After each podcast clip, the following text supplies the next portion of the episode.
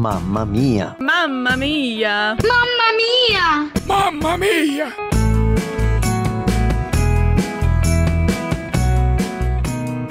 Olá, meu nome é Juliane, sou de Curitiba, do estado do Paraná. Eu congrego na Igreja Evangélica Menonita do Água Verde e sou integrante do Ministério de Música. Profissionalmente, eu atuo como educadora em uma instituição de ensino.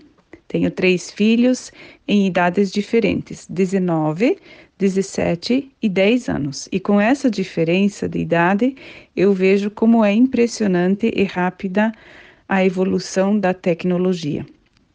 Quando os meus dois filhos mais velhos eram crianças, ainda assistiam TV. Já quando meu terceiro filho nasceu e chegou na idade de assistir TV, a TV já era pouco usada para assistir desenhos. As telas tinham se multiplicado e por isso já havíamos comprado um tablet para os meninos, mas quer na TV ou no tablet, sempre controlamos o tempo e o conteúdo usando duas formas de autoridade. Quando a criança é pequena, até lá os seus 12 ou 13 anos, cada um tem o seu limite. Os pais decidem o que ela vai assistir, que horas vai comer, tomar banho, enfim, estabelecem uma rotina. Como mãe, somos autoridades sobre os filhos pequenos e eles obedecem. A gente mantém a nossa palavra e se posiciona com autoridade e amor. A segunda forma é através da influência. A Bíblia nos ensina que não devemos irritar os nossos filhos, mas sim ensiná-los com amor. Através da influência, não podemos mais dizer para eles tudo o que eles têm que fazer e o que eles podem e o que eles não podem. Senão, eles não vão aprender a viver a vida real.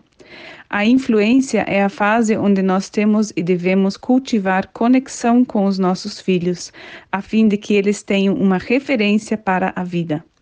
A influência é onde o nosso exemplo fala mais alto. A influência é sobre dar um conselho para o filho prestar atenção no tempo em que gasta com jogos de computador e incentivar a fazer escolhas melhores.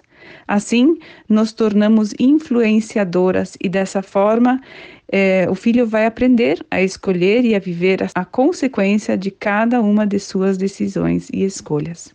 Há muito tempo, ou há algum tempo, li um artigo muito interessante sobre os benefícios dos jogos de computador e me chamou a atenção porque sempre achei que não tinha benefício nenhum nisso.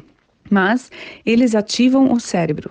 Se a criança ou o adolescente joga por uma hora e meia, o cérebro é ativado. Após esse tempo, o cérebro entra no piloto automático. Então, Compartilhei minha leitura com meus filhos e falei: joguem, mas joguem com sabedoria. Façam as suas escolhas de forma sábia. A tecnologia vai fazer parte da vida dos nossos filhos na escola, na universidade, no trabalho. Então, eles precisam aprender a lidar com essa ferramenta. E Deus te dará sabedoria para lhes ensinar a lidar com as multitelas. Um abraço. Mamma Mia. Realização Mulheres de Esperança RTM Transmundial.